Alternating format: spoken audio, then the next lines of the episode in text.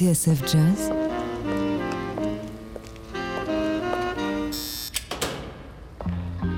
Dans les coulisses de la grande histoire du jazz.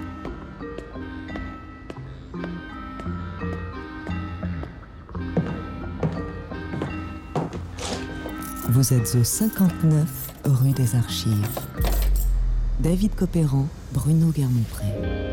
Bonjour Bruno. Salut David, bonjour à tous et bienvenue au 59 rue des Archives. Tous les dimanches, nous vous ouvrons les portes de notre cabinet d'enquête. Et aujourd'hui, inspecteur Guermont-Pré, vous nous emmenez dans les coulisses d'un disque culte. Il y a 60 ans, à la fin du mois de février 1958, une pile de carton est livrée aux 3 rue Roquépine, près de la gare Saint-Lazare, dans le 8e arrondissement. L'adresse est celle des disques Ricordi, une société d'édition et de distribution italienne dont l'antenne française est dirigée par une quarantenaire énergique nommée Ariane Segal. Dans les cartons ce jour-là, des dizaines d'exemplaires de la dernière sortie Roulette, un jeune label américain. Le disque, David? Une véritable bombe. Car ce qui saute immédiatement aux yeux, en effet, c'est la photo en couverture.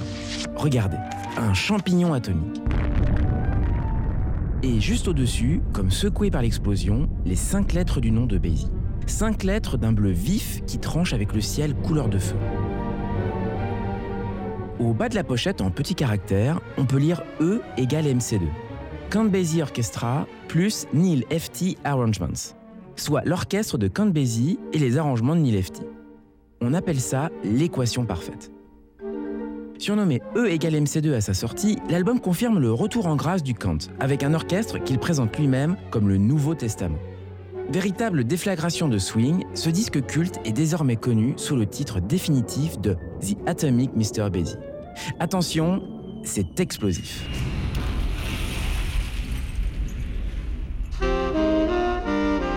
Étagère 4, boîte 2, dossier WBB 1958, le swing atomique de Count Basie. Dans les coulisses des albums de légende.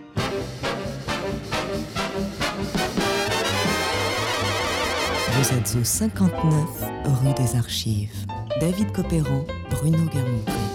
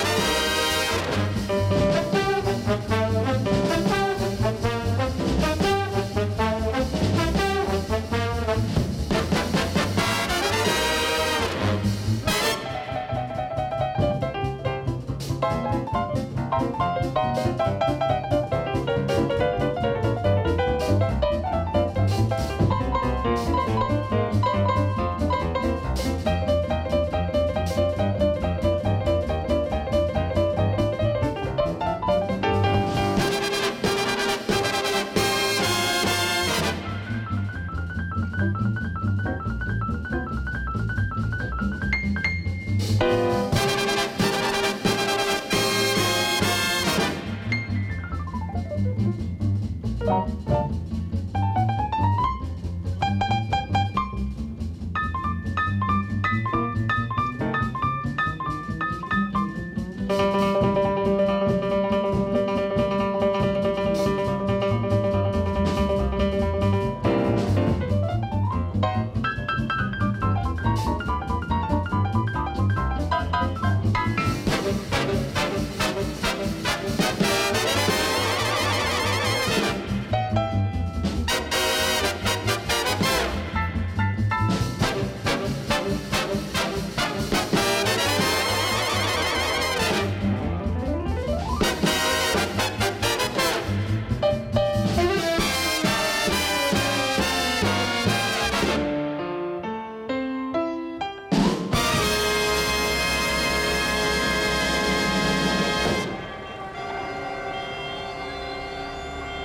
Nous sommes à New York à l'été 1952. Au numéro 1678 sur Broadway, à l'angle de la 52e rue, se trouve le Birdland et son calico légendaire sur lequel on peut lire The Jazz Corner of the World. Le Birdland, club inauguré en 1949 par Charlie Parker. Ce soir-là, 500 personnes se sont agglutinées pour assister au grand retour de Count à la tête d'un big band.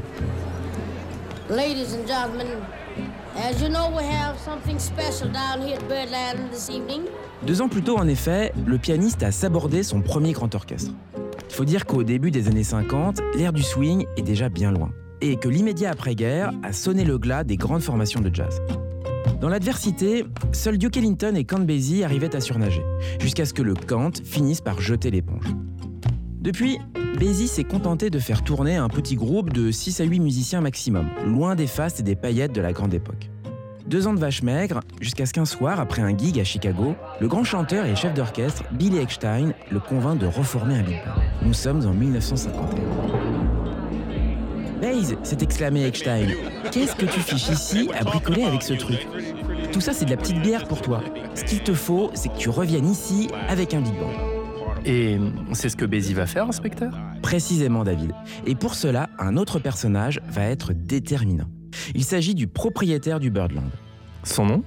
Maurice Lévy. Moïché ou Mo pour les intimes.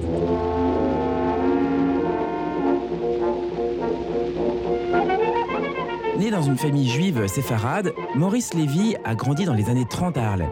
Il a donc été biberonné au jazz et aux musiques noires.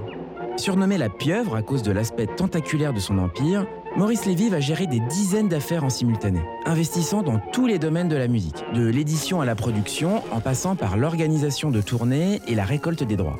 Un vrai parrain du music business en somme, comme l'écrit son biographe Richard Carlin, quitte à faire grincer des dents. Dans un article du San Francisco Examiner, le chroniqueur Ralph G. Gleason fustige ses méthodes de bandit, son hégémonie et son côté autoritaire, mettant selon lui les musiciens de jazz à sa merci. Devenu multimillionnaire, Maurice Lévy finira sa course en prison à la fin des années 80, après que le FBI ait pointé du doigt ses relations avec le crime organisé. Fanatique de jazz, Maurice Lévy a donc ouvert le Birdland en 1949. Le Birdland ou la première pierre de son gigantesque empire. Et c'est ce Maurice Lévy qui va embaucher Basie en 52 Tout juste David. En réalité, Maurice Lévy est dingue de Basie et il va lui faire une offre que celui-ci ne pourra pas refuser. Ah oui, laquelle? Eh bien, le deal est simple. Si Basie accepte de passer les fêtes de Noël, Pâques et le 4 juillet au Birdland, alors Maurice Lévy fera tout pour lui permettre de remonter son orchestre. En outre, lorsqu'il ne sera pas en tournée, Count Basie trouvera toujours du travail au Birdland, qui lui servira désormais de base arrière. Déjà échaudé par les remarques de Billy Eckstein quelques semaines plus tôt, Basie accepte l'offre sans sourciller. Les musiciens de l'orchestre étaient presque tous new-yorkais, dira Bill Crow, le contrebassiste, et ils étaient trop heureux d'avoir un spot régulier pour jouer. Résultat, entre Count Basie et Maurice Lévy, c'est le début d'une relation privilégiée. Relation qui va bientôt conduire à l'enregistrement de The Atomic Mr. Basie.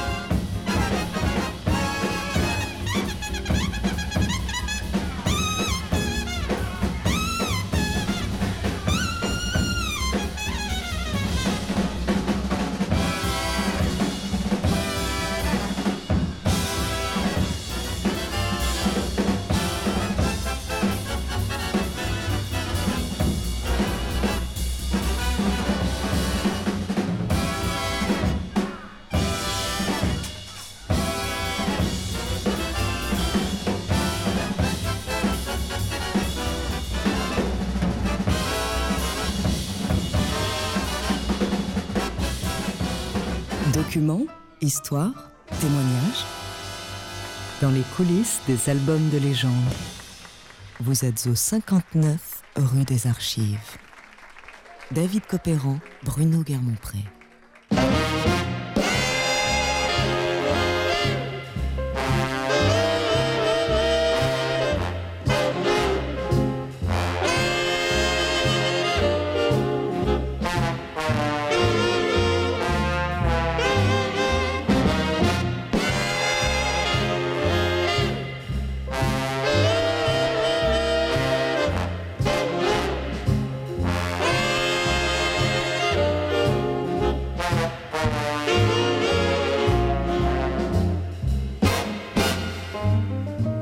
Aujourd'hui, 59 rue des Archives vous dévoile les coulisses d'un album culte de Count Basie.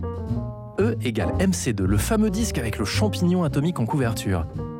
Disque que l'on connaît aujourd'hui sous son titre définitif, The Atomic Mr. Basie.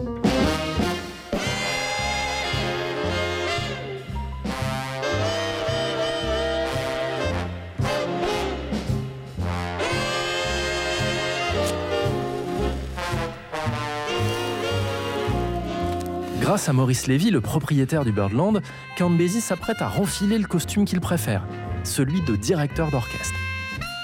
Count en effet, n'a jamais été aussi à l'aise qu'à la tête de sa machine à swing. Alors, après deux ans de silence, c'est avec un big band New Look qu'il se présente sur la scène du Birdland à l'été 1952. Et c'est un événement, inspecteur Garmont-Pré. Pour l'occasion, on a poussé les tables et pour faire tenir les 16 musiciens sur scène, le piano a été descendu au milieu du public. Bien sûr, les micros de la radio NBC sont là pour immortaliser la scène. Ladies and gentlemen, from coast to coast, NBC brings you directly from Birdland, where jazz really swings, music by Count Basie and the band.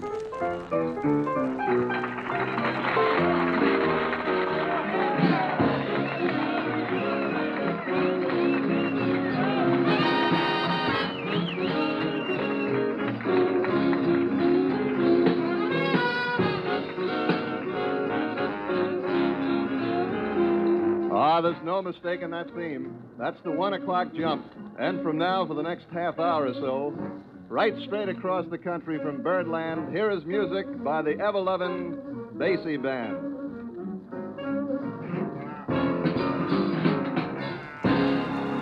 Les débuts du nouvel orchestre de Basie au Birdland sont une réussite. On peut lire alors dans la presse Le fan numéro 1 de Basie au Birdland est bien sûr Maurice Lévy, son propriétaire. Mais la foule est devenue tellement immense qu'aujourd'hui, Lévy ne trouve plus une table pour écouter la musique. Ou encore, pendant deux semaines extraordinaires, Bill Basie a montré que bien loin de tenter de reconstituer maladroitement son ancien orchestre, il a réussi à présenter un ensemble propre à enthousiasmer à la fois l'auditeur nostalgique de 1938 et le jeune amateur qui n'a encore jamais entendu un grand orchestre de cette classe.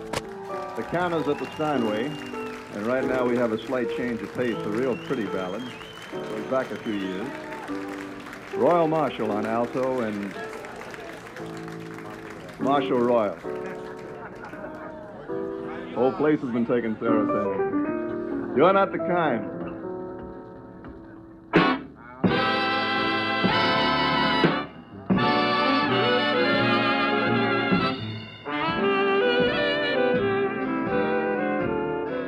Désormais résident au Birdland, au moins trois mois par an, Count fourbit ses armes et met au point un redoutable big band que les fans baptiseront bientôt l'orchestre du Birdland. Mais David, la vérité viendra de Count lui-même. Pour différencier son nouvel orchestre, il trouvera la formule de Nouveau Testament, en opposition à l'ancien, celui des années swing. Mais dites-moi, inspecteur, entre l'Ancien et le Nouveau Testament, entre l'orchestre historique de Basie et son pendant moderne, quelle est la différence justement? Eh bien pour faire simple, l'orchestre de Basie Nouvelle Génération n'est plus le repère de stars absolues qu'il était jadis.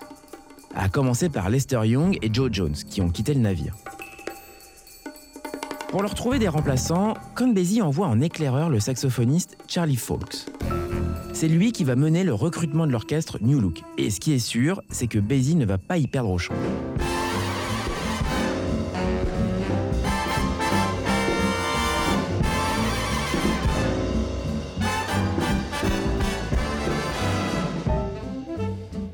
Peut-être moins clinquante, la formation va désormais gagner en épaisseur et en cohésion, avec de véritables requins rompus à l'exercice des sections, et qui de plus vont devenir interchangeables. Le journaliste Dan Morgenstern, lui, compare ce nouveau big band de Basie à celui de Jimmy Lanceford dans les années 30, soit l'exemple type d'un orchestre discipliné, dont les solistes étaient avant tout au service de la musique et pas sa raison d'être. Ceci dit, parmi les nouvelles têtes de l'orchestre de Basie émergent des noms comme ceux de Joy Newman et Sad Jones en trompette, Frank Foster et Eddie Lockjaw Davis au ténor, Marshall Royal et Frank West à l'alto, Al Gray au trombone, Eddie Jones à la basse et Sonny Payne ou Gus Johnson à la batterie. Waouh, de véritables cracks, inspecteur. Oh que oui. Et puis il y a quand même un musicien de l'Ancien Testament qui va rester fidèle au cant, et ce jusqu'à la fin. Je veux bien sûr parler de l'inamovible Freddie Green, guitariste discret dont le rôle est de marquer le temps de manière perpétuelle, tel un métronome.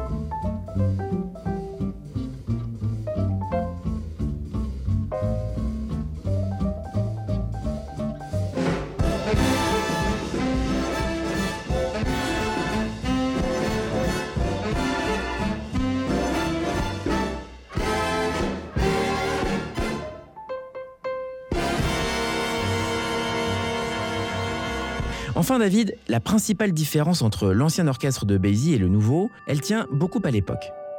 Et l'époque a bien changé. En 1952, le temps où les big bands jouaient uniquement pour la danse est révolu. Elles sont loin les batailles d'orchestre qui voyaient Chick Webb et Count Basie s'affronter devant le public du Savoy à Harlem dans des joutes totalement épiques.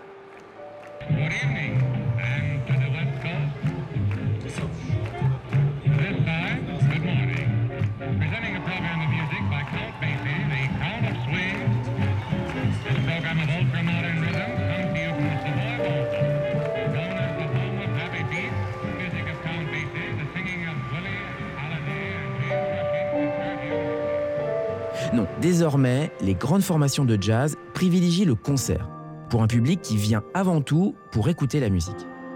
Ce public qui a grandi en même temps que l'orchestre, c'est celui du Festival de Newport, qui accueillera Basie et ses hommes à l'été 1957. C'est aussi celui des grandes salles de concert aux États-Unis et bientôt en Europe. Et cela va avoir une influence sur le style de Basie? Bien sûr, presque autant que l'évolution du format disque, qui est lui aussi en train de changer avec l'avènement du LP et des albums.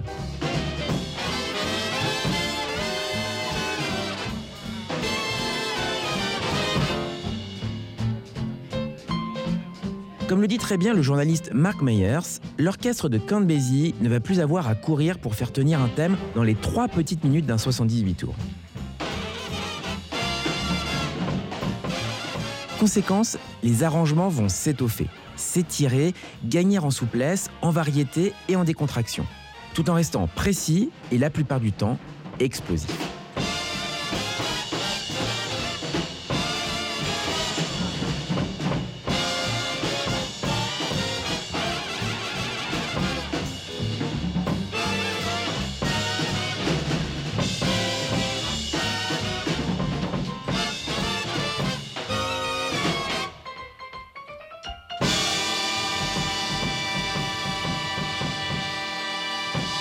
Enfin, on va terminer ce petit jeu des 7 différences entre l'ancien et le nouveau big band de Count Basie en précisant que désormais, le chef va laisser la clé de son répertoire à un petit cercle d'arrangeurs attitrés. L'un d'eux s'appelle Neil Hefti et il va jouer un rôle considérable dans cette nouvelle incarnation du son Basie. On va y revenir car c'est lui qui va signer la totalité des arrangements de l'album qui nous intéresse aujourd'hui. En attendant, inspecteur, dès juillet 1952, Count grave ses premières faces avec son orchestre dit du Birdland. La scène se passe au Fine Sound Studios de New York, au numéro 118 de la 57e rue Est, à deux pas de Carnegie Hall et de Central Park. En régie, Norman Granz, grand impresario, organisateur des fameuses tournées du JATP et patron du label Clé. C'est lui qui a la main sur le contrat d'enregistrement de Basie, et c'est donc lui qui va sortir les premières faces du nouveau Big Band. L'album s'appelle The Count, tout simplement. Et pour un galop d'essai, c'est plutôt une franche réussite.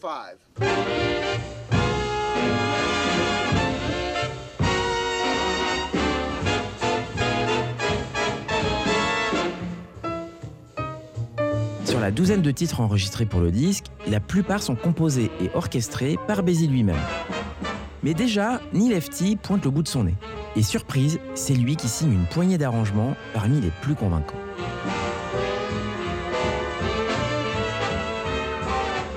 C'est le cas de Why Not que l'orchestre parcourt d'un trou allègre, Basie promenant son piano sur des lignes de cuivre au flanc rondouillard.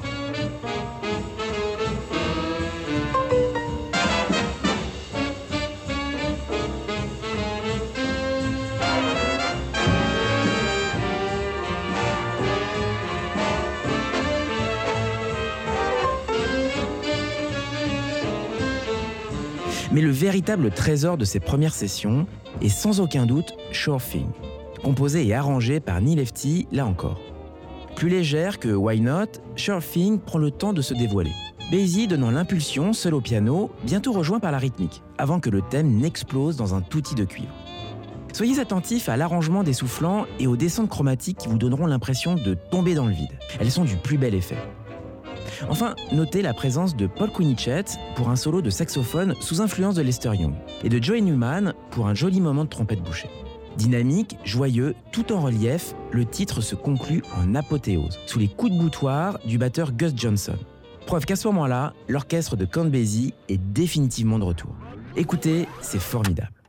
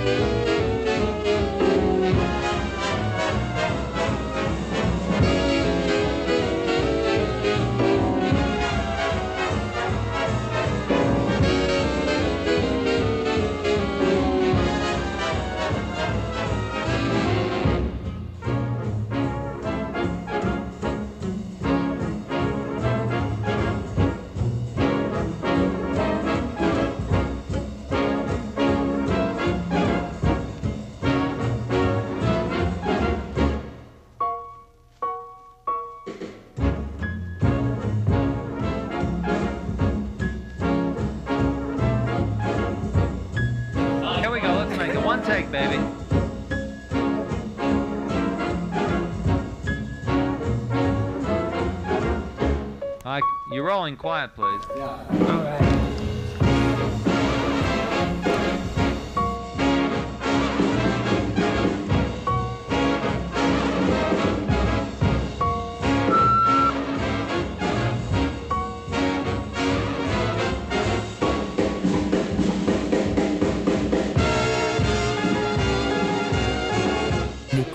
des albums de légende dans 59 rue des Archives sur TSF Jazz.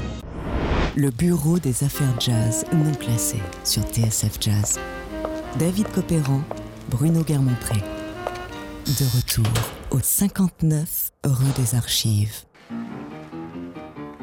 Au milieu des années 50, Count Basie est de retour et il n'est pas là pour rigoler.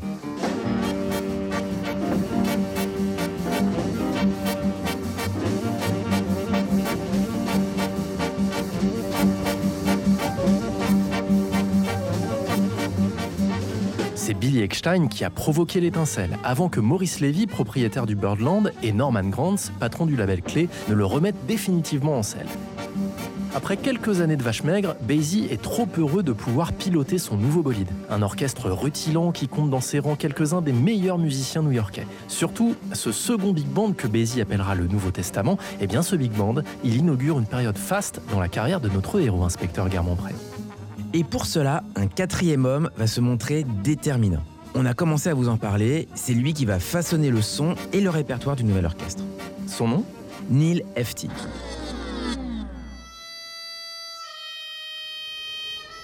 Né en 1922, Hefti est issu d'une famille pauvre d'Omaha, dans le Nebraska. Omaha, c'est l'Amérique profonde, le centre des États-Unis et pour beaucoup, la porte d'entrée de l'Ouest. Dans une interview recueillie par l'Independent, Neil Hefti se souvient d'une enfance où il n'était question que de survivre. Alors que la ville d'Omaha devait faire face à deux fléaux, la Grande Dépression d'une part et le Dust Bowl. Le Dust Bowl Qu'est-ce que c'est? Eh bien, on traduit ça par euh, bassin de poussière. Dans les années 30, on parle de Dust Bowl pour décrire un phénomène qui a touché les plaines du centre des États-Unis. Victime de fortes sécheresses, le Texas, le Kansas et l'Oklahoma, qui pratiquaient une agriculture intensive, furent ravagés par d'immenses tempêtes de poussière, détruisant les terres et les exploitations et condamnant une bonne part des paysans à fuir vers l'ouest. Mes parents, racontent Nilefti, pensaient que le seul moyen d'échapper à tout ça, c'était la musique. Mon grand frère avait des disques de Duke Ellington et je me souviens avoir vu l'orchestre de Basie en ville et avoir été impressionné par les trompettistes Harry Edison et Buck Clayton. Intéressant. Neil Lefty était donc euh, destiné à travailler un jour avec Basie. On peut le dire comme ça, oui. En tout cas, le jeune Neil Lefty se plonge corps et âme dans la trompette. Et s'il accède à un niveau honorable, ce n'est pas en tant qu'instrumentiste qu'il va se faire connaître. Non, son truc à lui, c'est l'écriture.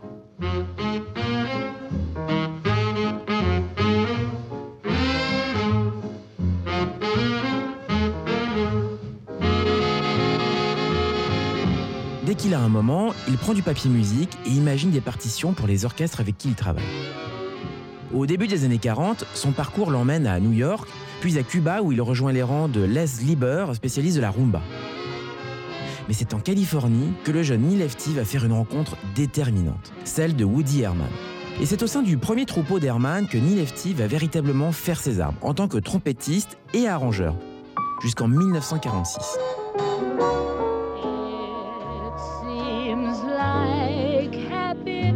Il en profitera même pour épouser la chanteuse de l'orchestre, Frances Wayne.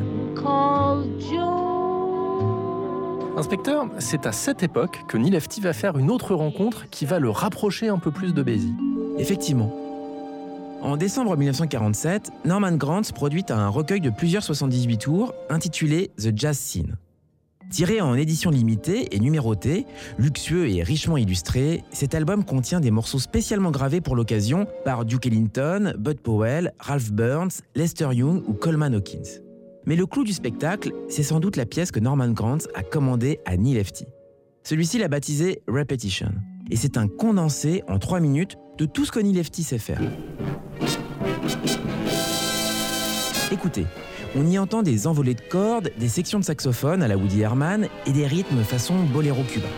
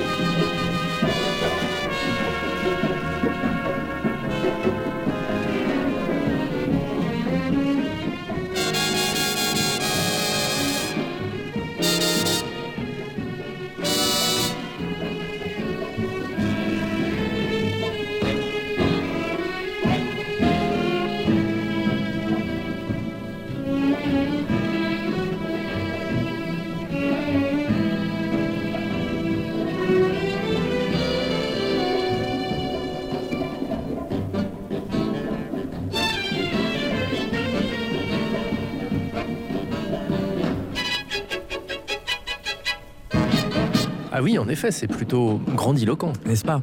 Mais ce n'est pas tout. Lors des répétitions au Carnegie Hall, au moment où l'orchestre s'apprête à enregistrer, un saxophoniste entre dans la salle, alto en bandoulière. Et ce saxophoniste, David, c'est Charlie Parker. L'ayant aperçu, Neil Lefty fait signe à Bird de s'avancer et de rejoindre l'orchestre.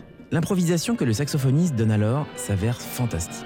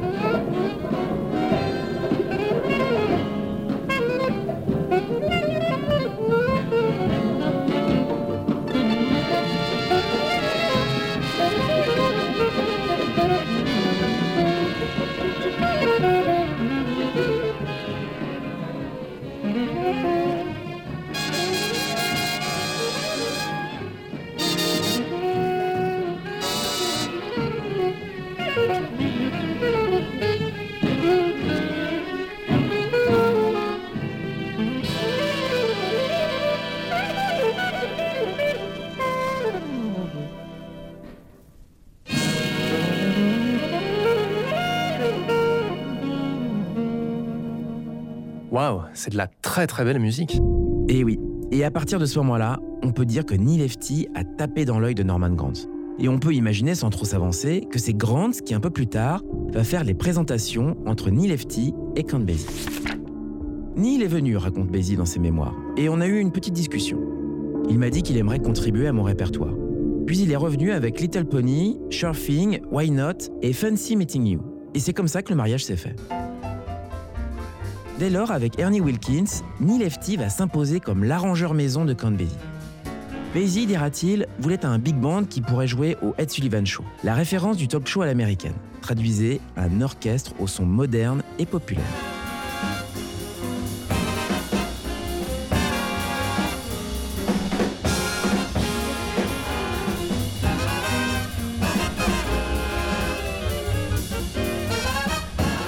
C'est exactement ce que Neil Lefty va réussir chez Count n'est-ce pas? Oui, et j'en veux pour preuve cette fameuse déclaration de Miles Davis en 1955. Je cite. S'il n'y avait pas les arrangements de Neil Lefty, l'orchestre de Basie n'aurait jamais sonné aussi bien.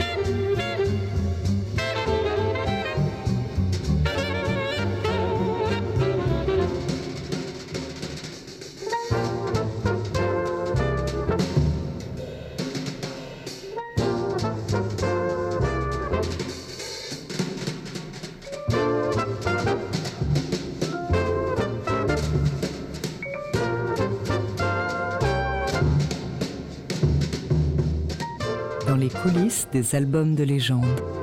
David Copéran, Bruno Guermont-Pré. 59 rue des Archives sur TSF Jazz. Galvanisé par l'arrivée de Neil Lefty comme arrangeur, Basie a retrouvé sa superbe. Et au milieu des années 50, le tandem va nouer une relation de plus en plus étroite qui va conduire à l'enregistrement de The Atomic Mr. Basie, le disque qui représente encore aujourd'hui la quintessence du son Basie, inspecteur Guermont-Pré. En mars 1954, le Count pose pour la première fois les pieds en Europe. L'orchestre passe par l'Allemagne, la Suisse, le Danemark, la Belgique et la France, bien sûr.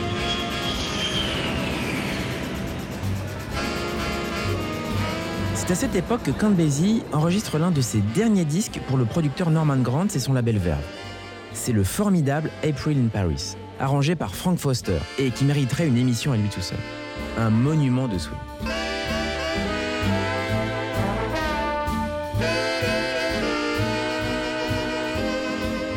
Nous sommes alors en 1957 et cette année-là, l'orchestre se produit pour la première fois en Angleterre, devant la princesse Margaret, la sœur de Queen Elizabeth. Absolument dingue de l'orchestre, la princesse assiste alors à deux shows d'affilée. Et le lendemain, on peut lire dans la presse La royauté salue le Basie Band. Mais David, l'événement le plus significatif de 1957 se produit en coulisses. À force de tractation, Maurice Lévy, le patron du Birdland, va réussir à racheter le contrat d'enregistrement de Basie, au nez et à la barbe de Norman Gant. Maurice Lévy, on l'a dit, est en train de se bâtir un empire. Après le club et la société de perception de droit, il vient de créer son propre label qu'il a baptisé Roulette. Une drôle d'allusion au monde du jeu, des casinos et peut-être même du crime organisé.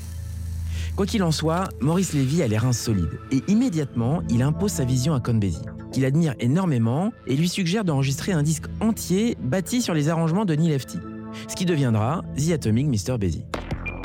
L'album est bouclé en deux jours, les 21 et 22 octobre 1957, dans les studios Capitol sur la 46e rue de New York. À ce moment-là, Basie enregistre l'arrivée d'Al Gray dans la section de trombone et le retour d'Eddie Lockjaw Davis, le saxophoniste flamboyant qui va se tailler la part du lion. Mais David, si Basie distribue les solos tout au long de l'album, c'est bien lui qui est en vedette sur le premier morceau du disque.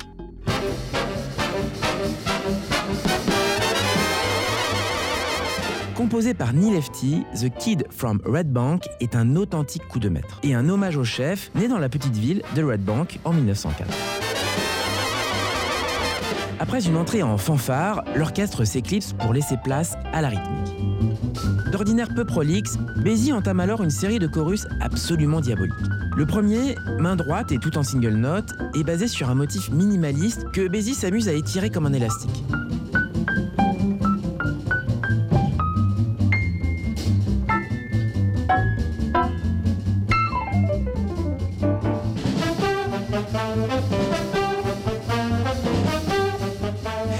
Frénétique de l'orchestre, Basie introduit la main gauche.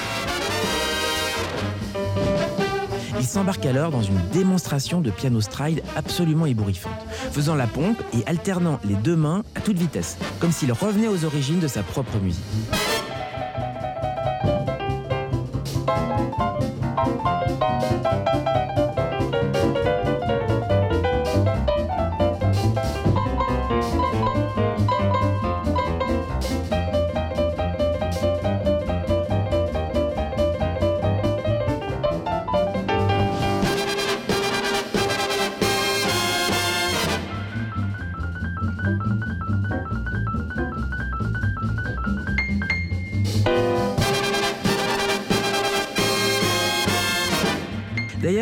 Après une nouvelle reprise des cuivres, Basie va véritablement ancrer son solo dans l'histoire du piano jazz.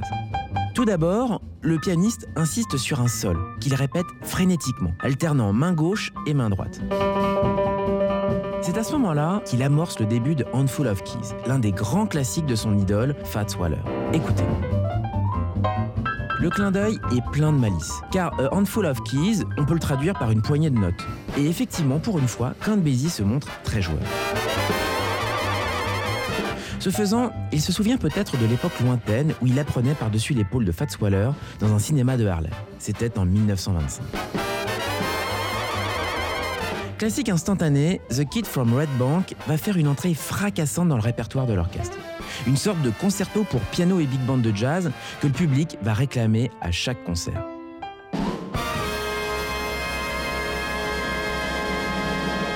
Après cette copieuse entrée en matière, Basie, le pianiste, va se faire plus discret, laissant à Neil Lefty le soin d'offrir chaque arrangement à l'un des solistes de l'orchestre, et parfois même à plusieurs, comme cette partie à deux trompettes que se partagent Joey Newman et Sad Jones sur le bien nommé Duet.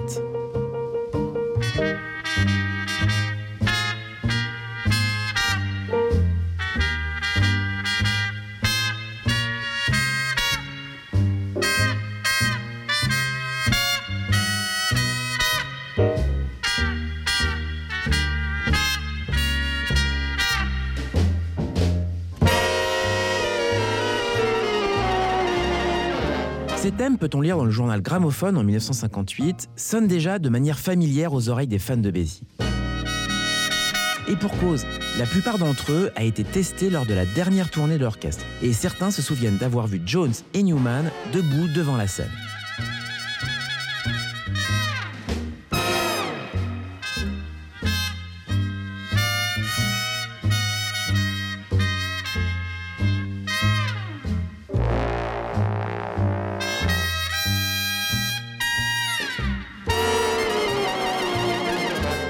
David, le sommet de la face A de The Atomic Mr. Basie reste sans aucun doute Flight of the Birds, une relecture du standard Give Me the Simple Life, en nettement plus rapide.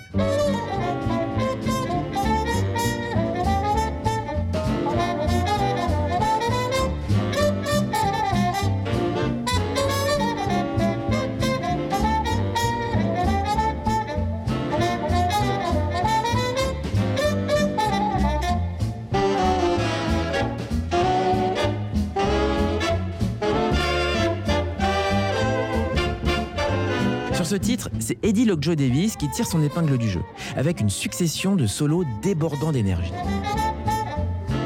Lockjaw était le préféré de Basie lorsqu'il s'agissait des solos ténors, dira plus tard son collègue de pupitre, le saxophoniste Frank Foster. Et à l'écoute de The Flight of the Foo Birds, on ne peut que lui donner raison. Écoutez.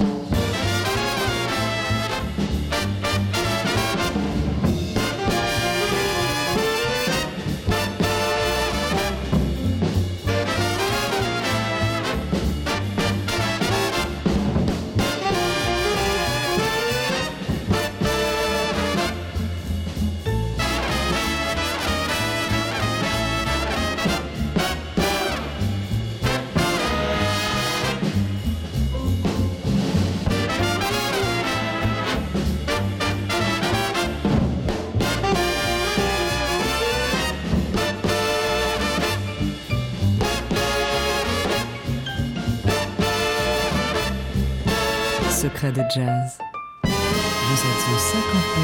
rue des Archives. Le bureau des affaires jazz non classées sur TSF Jazz. David Copéran, Bruno Guermont-Pré.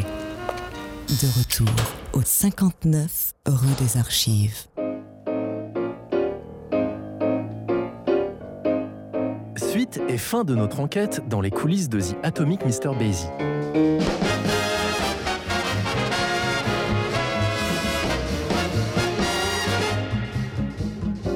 Grâce à des arrangements comme The Kid from Red Bank et Flight of the Foo Birds, Neil Lefty a transcendé le son de Count.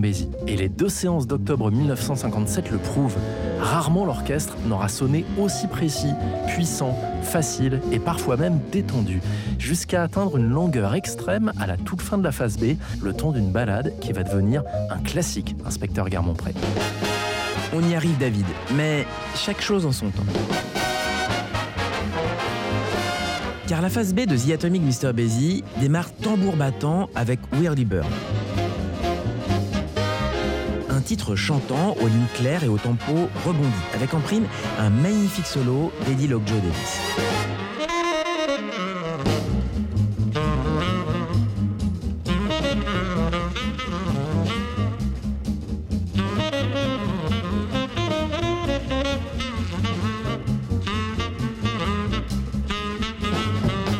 L'écoute de ce titre et de tous les autres, une chose est sûre, c'est que les arrangements de Neil Lefty pour Count Basie sont d'une efficacité redoutable. Et même si le jeu des sections est virtuose, on sent que l'accent a d'abord été mis sur le plaisir d'écoute, grâce à des rythmes simples et des mélodies très grand public.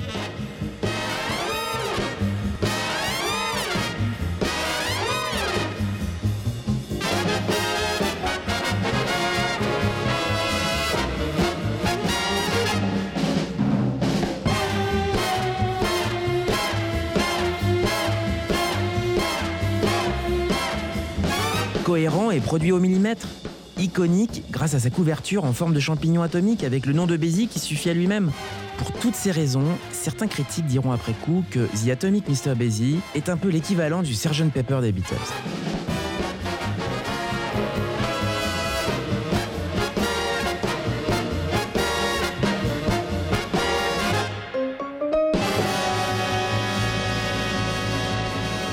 Ce qui est sûr en tout cas, c'est que cette absence de fioriture va distinguer l'orchestre de Basie de l'autre grand big band de jazz, celui de Duke Ellington, avec son discours musical beaucoup plus sophistiqué.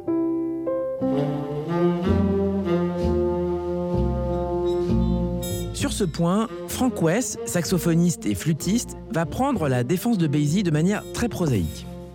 Je cite S'il y a un morceau qu'on devait répéter plus de deux fois, alors Basie passait son chemin. Il disait au suivant, peu importe le thème. Si on n'y arrivait pas la deuxième fois, il ne voulait pas se compliquer la vie.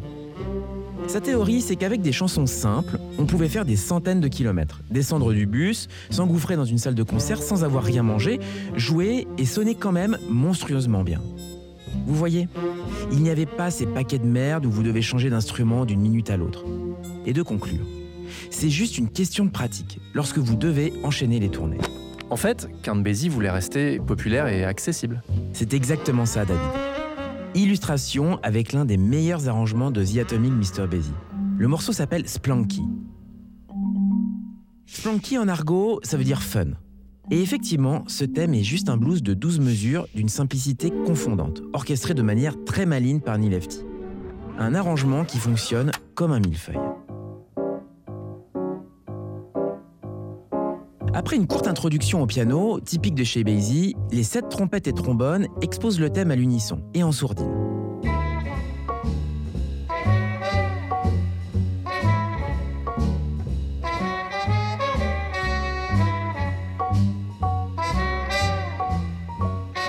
De la deuxième exposition du thème, l'arrivée des saxophones, tout ange dehors, dans un jeu de questions-réponses, offre un contraste saisissant, avant que Frank Foster ne porte le coup de grâce, d'un solo velouté et sexy en diable.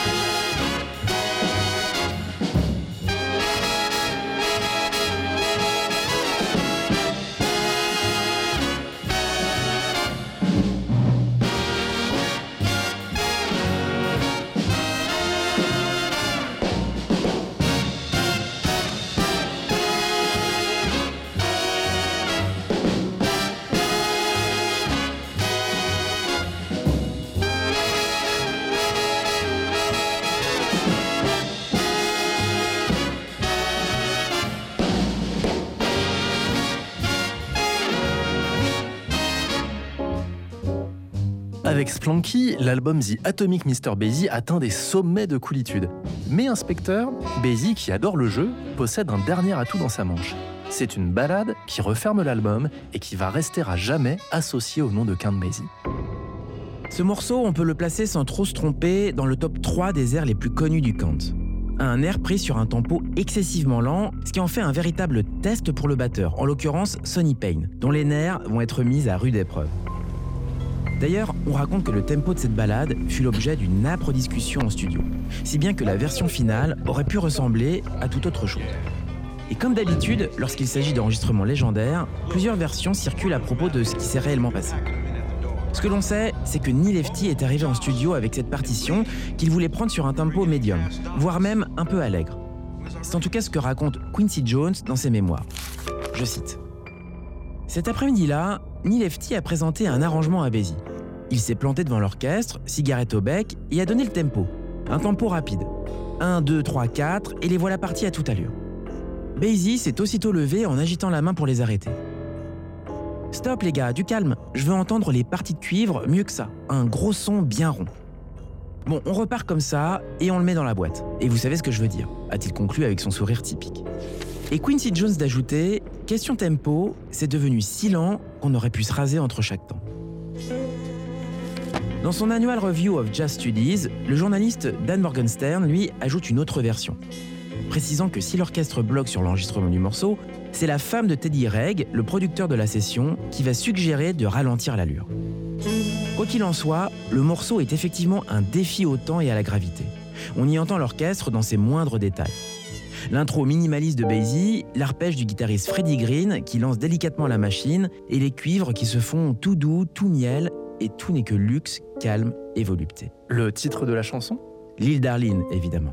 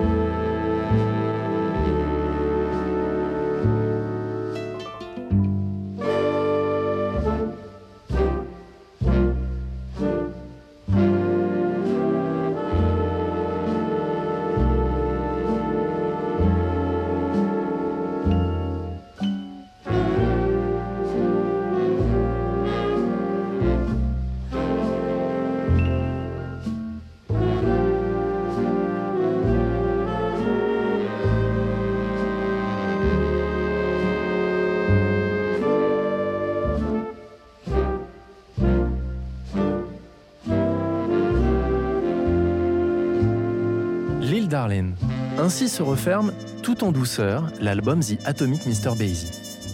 Un morceau intemporel qui va devenir un véritable classique. Et Eh oui, car ce Lil Darling David, il va bientôt servir de générique de fin à un célèbre late show de la télé américaine. Et les téléspectateurs vont prendre l'habitude d'aller se coucher aux alentours d'une heure du matin sur ces quelques notes de Count Basie. Et puis très vite, quelques mois seulement après la sortie du disque, des chanteurs vont s'approprier la partition d'Efti.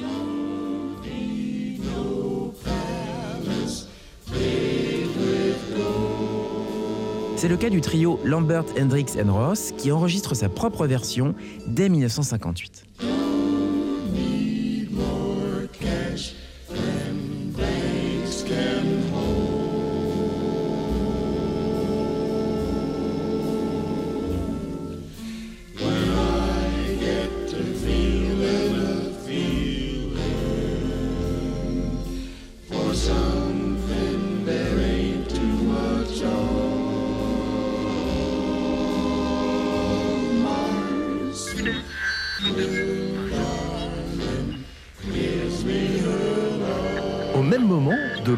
De l'Atlantique, deux hommes de radio vont eux aussi s'emparer de l'île d'Arlen. Et ces deux présentateurs sont Franck Teno et Daniel Philippaki. Bonjour, ici Europe numéro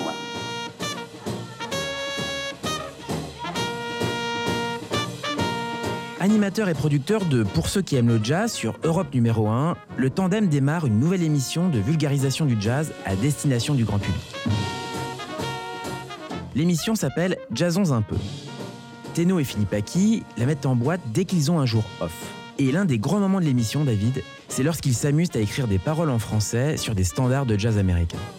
Et pour ce faire, ils convoquent un troisième larron, un jeune chanteur et guitariste sensible à la cause du jazz. Son nom? Henri Salvador.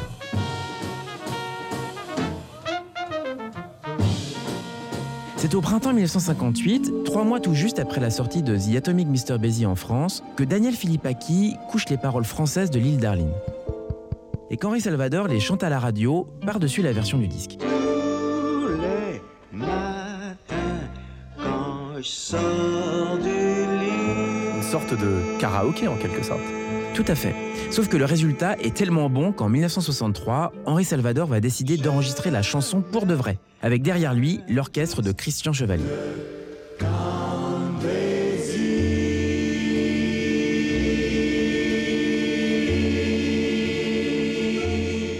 L'île d'Arline devient alors Basie, un petit air qui va rester dans les annales.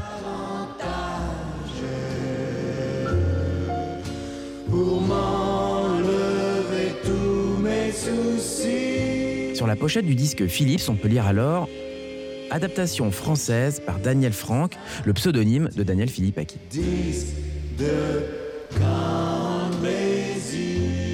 Interrogé par le journaliste Philippe Queclin pour Jazzot lors de son passage au festival d'Antibes en juillet 63, Salvador déclare alors Tout le jazz, c'est Basie.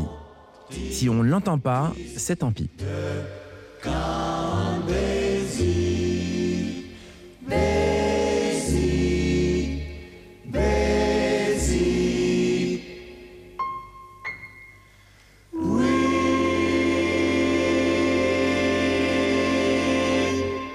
Enfin, inspecteur, fort du succès de The Atomic Mr. Basie, le couple que forment Count Basie et l'arrangeur Neil Lefty ne compte pas s'arrêter là. Évidemment. Six mois après les sessions d'origine, le tandem va se reformer pour graver un nouvel album, intitulé tout simplement Basie Plays FT. Mais l'apogée de la relation entre les deux hommes va avoir lieu bien plus tard, en 1962. À ce moment-là, Basie a coupé les ponts avec Maurice Lévy, le propriétaire un peu voyou du Birdland et du label Roulette. En réalité, un grand chanteur fait la cour à Basie depuis des années. Et lorsqu'il monte son label, Reprise, il compose très vite le numéro de téléphone du camp. Ainsi, en mars 1962, Basie et son orchestre rejoignent Frank Sinatra en studio, à Los Angeles, pour immortaliser l'album Sinatra Basie, sur des arrangements de Neil Lefty.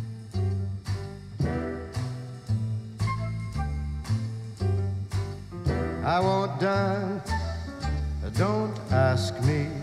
I won't dance, don't ask me. I won't dance, Madame, with you. My heart won't let my feet do things uh, that they should do. You know what? You're lovely. So lovely. And oh, what you do to me.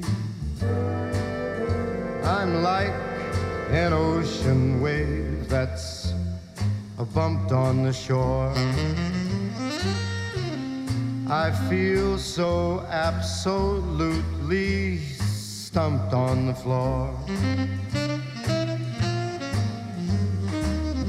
When you dance, you're charming and you're gentle. Especially when you do that continental. And this feeling isn't purely mental.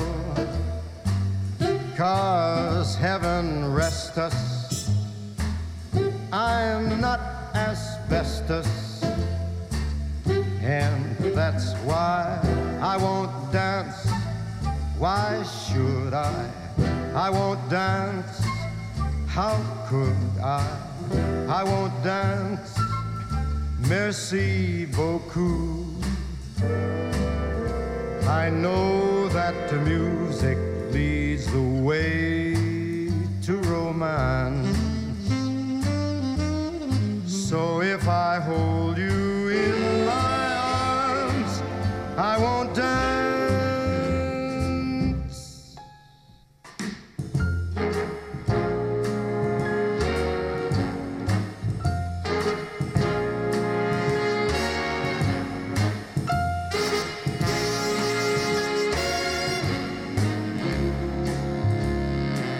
Inspecteur Guermont-Pré, il est temps de refermer la porte du 59 rue des Archives. Le swing atomique de Count Basie, une émission réalisée par Eric Holstein avec le précieux concours de Sébastien Artési.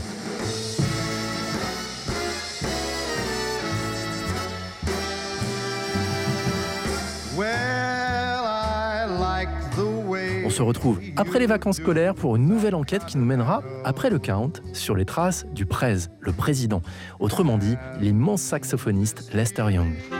En attendant, retrouvez-nous en podcast sur le www.tsfjazz.com et sur l'iTunes Store d'Apple. Toutes vos réactions et vos questions à l'adresse tsf.tsfjazz.com et sur Twitter, hashtag 59 rue des Archives.